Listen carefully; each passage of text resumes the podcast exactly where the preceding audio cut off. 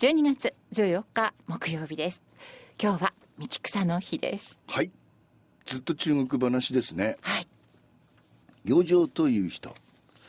余剰という人は仕えていた殿様が、えーせまあ、戦争でね負けて長城氏という人に敗れてなので敵を討とうと、姿を変え名を変えはい。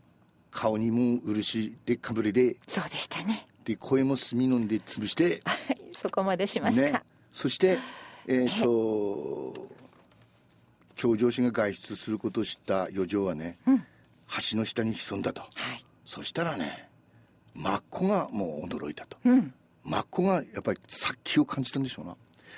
そうしてそうそうするとあ長城氏はねあ余剰が潜んでるぞと、そうなると今度出会い出会いと叫んで、えーまあし橋の下を探せば出てきますわな余剰がな、でもう捕らえられます、と捕らえられた余剰はね今日のことはまあお手打ちになっても当然のことですと。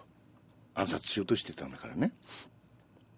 でもできれば殿のお召し物をいただいてこれを叩き切って、仇討ちの志を示すことができれば死んでも遺恨には存じませんと心情を訴えた、長城氏はねこれを聞いて大いに義を感じこの二人はねやっぱりなんかこう敵ながらあっぱれみたいに思ってるわけですよね。で家来に自分の上着を持って行かせて余剰に与えたと。そしてこの句。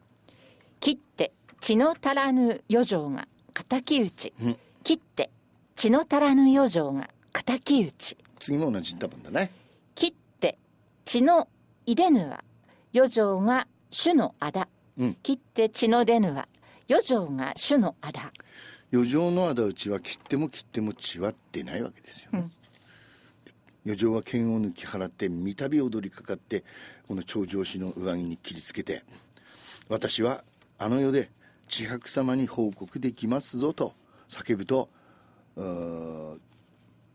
剣で身を貫いて死んじゃう、でこの句ですね。逆ずとも余剰を俺だとぶち殺す。逆ずとも余剰を俺だとぶち殺す。うん、次も二段たもんですね。逆ずとも余剰をぶち殺せばいいに、逆ずとも余剰をぶち殺せばいいに。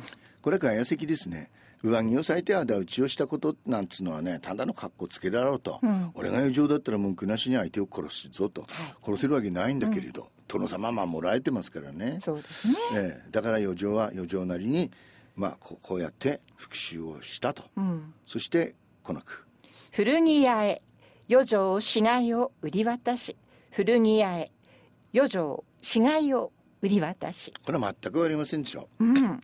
つまりね余剰の子孫はうん。古着屋へその余剰が切り刻んだ長城氏の死骸というか上着をさぞ高値で売却したであろうと、うええ、もう想像ですよ。だって余剰のね、えー子孫にそのう余剰が切り刻んだこ衣がね、手に渡るはずもないですよね。普通はね。でもまあ、まあ話し子で、そそういうまあこういうすごいやつがいて、それがまあ歴史にはい。刻まれていると。で話は全く変わって、えーこういうそのさっき言ったジョッパリとか英雄もねその歴史に残りますがやっぱり偉い人。はい。老子、聞いたことあります？習いましたね。ね、はい。老子。春秋時代の思想家ですね、でこの人はね収納王室文庫の司書官であったそうです。で孔子様がね礼について質問したりしたしたという。はい。ええ、でこの老子はあの州の政治力が衰えたので、まあ、国を去ろうとして韓国館というあの有名な関所に来た時ね関森がね、えーなんか書いてよ」っつったらまあスラスラっと書いたという伝説。でこの人ね有名ですよね。お母さんの体内に80年も ありえるんですかね。お母さんの体内に80年いばお母おさん母さん何歳？生まれた時ね白髪だったっていうやつでしょ。でまあこの句です。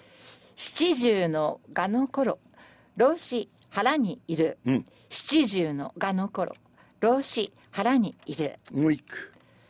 は袴着の自分老子は蛾の祝い。うん。袴着の自分老子は蛾の祝い。普通子供は七五三のお祝いをする時期にですな、うん。長寿を祝う会をしたという。はい。そういうことになりますよね。何十人で分かんって。七五三のお祝いする時何十個とか。で次の句。8歳で米の守りを老子だし8歳で米の守りを老子だし。これも難しいですね。米の守りっていうのはページのことですね。なるほ88ど88の時に米という文字を書いて、えー人に送る丸い文字があるんだそうですね。それを米の守りというんです、はい。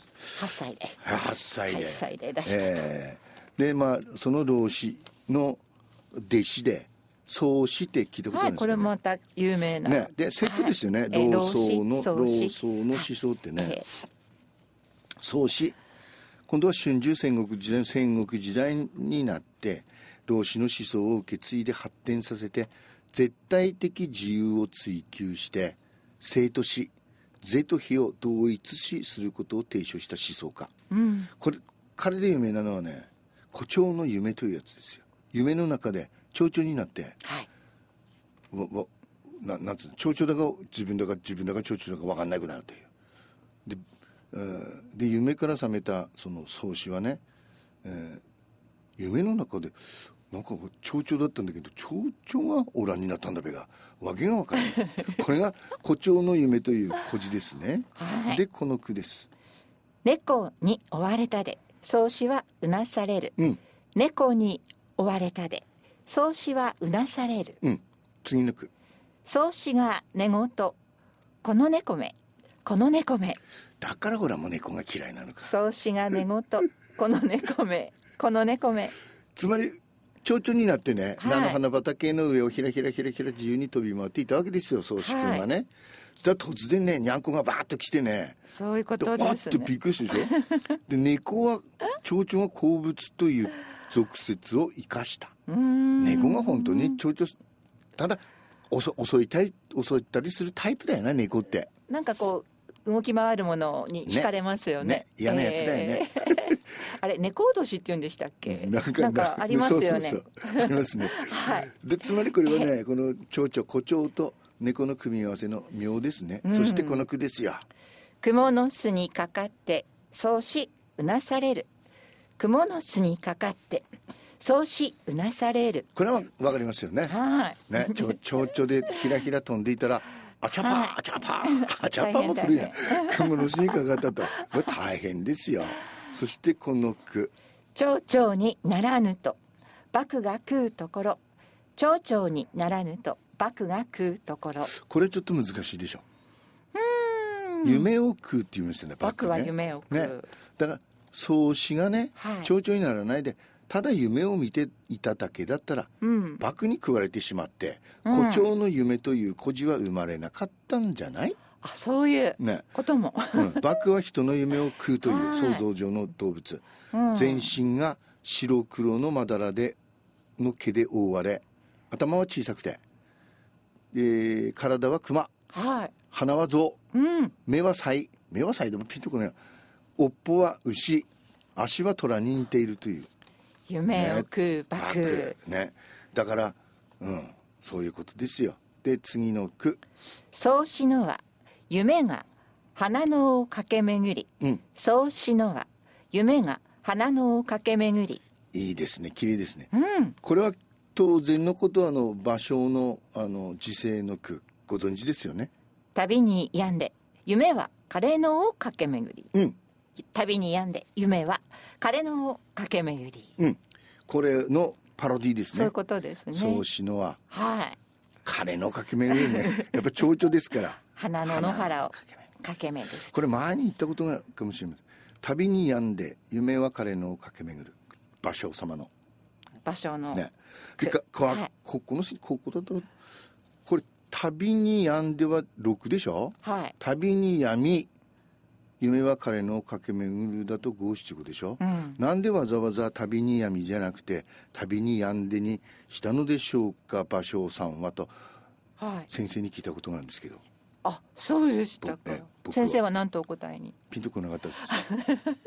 後に後にもうもう一回誰かね歌人に聞いた聞いたんですよ。はい。そしたら僕はこう思うという答えが返ってきてああなるほどと思ったことがあります。はい。その話いずれするかもしれません。はい。